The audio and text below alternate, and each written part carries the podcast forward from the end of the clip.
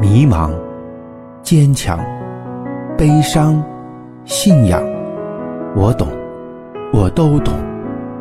保险这条路崎岖又漫长，但也充满了奇迹和希望。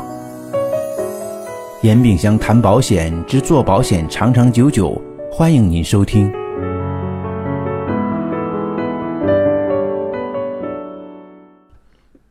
有伙伴提出呀，这个时间管理的问题，因为这时间管理问题很大，很多谈时间管理都是要通过一整天或者更长时间的课程来去完成，还有很多的书籍啊，我相信大家呢都会去看啊。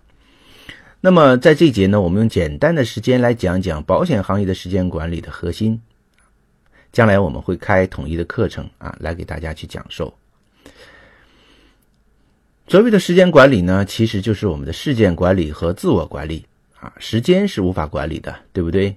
时间呢，它是留不住的，它是永远奔流不息的啊，一直向前的，我们挽留也不可能。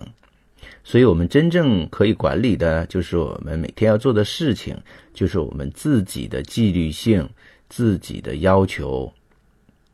所以，时间管理回过头来，我们。核心呢，就是我们要想清楚每一天我们必须要做的事情有哪些，每天特别特别重要的事情有哪一些，我们自己的时间安排到底是怎样的？所以，其实就是我们自我的工作的状态、时间的匹配和事件的重要性了。严老师特别建议少耳经的时间管理的方法。就是每一天，你把最认为最最重要的三件事情完成，就 OK 了。所以叫做清单啊。你头一天晚上就要去思考，第二天你要做的最重要的三件事是什么，然后集中精力把它做完。集中精力把它做完，这点非常重要啊！要集中一整块的时间把它做完，这样你就会特别有成就感。那你说我真的没有那么多的时间来做怎么办？公司的会议也多啊，拜访的路途又很长，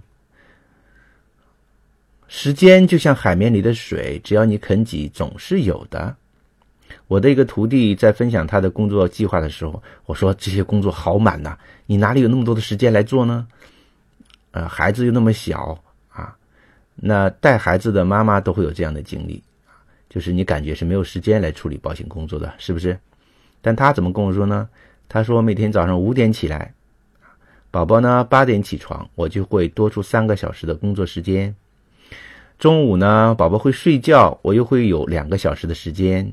晚上呢，孩子睡觉之后，我再工作三个小时，是不是也是八个小时呀？啊，所以我这个组员是不是很聪明、很智慧呢？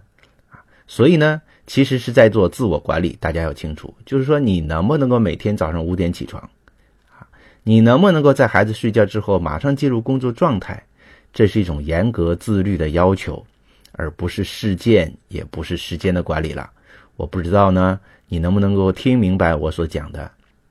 啊，所以时间管理的核心是自我管理，核心是自我管理，然后是事件管理，最后才可能是啊展现的形式才是时间管理。所以大家呢？要把你每天的工作好好的整理一下，利用这种方式去养成良好的习惯，你才能够真正管理好你自己的时间。那这一节呢就到这里，更多的问题我期待大家在保险人一小时的课程里面提出啊。工作日每天五点到六点，我在线上等着大家。y a n b x 九九。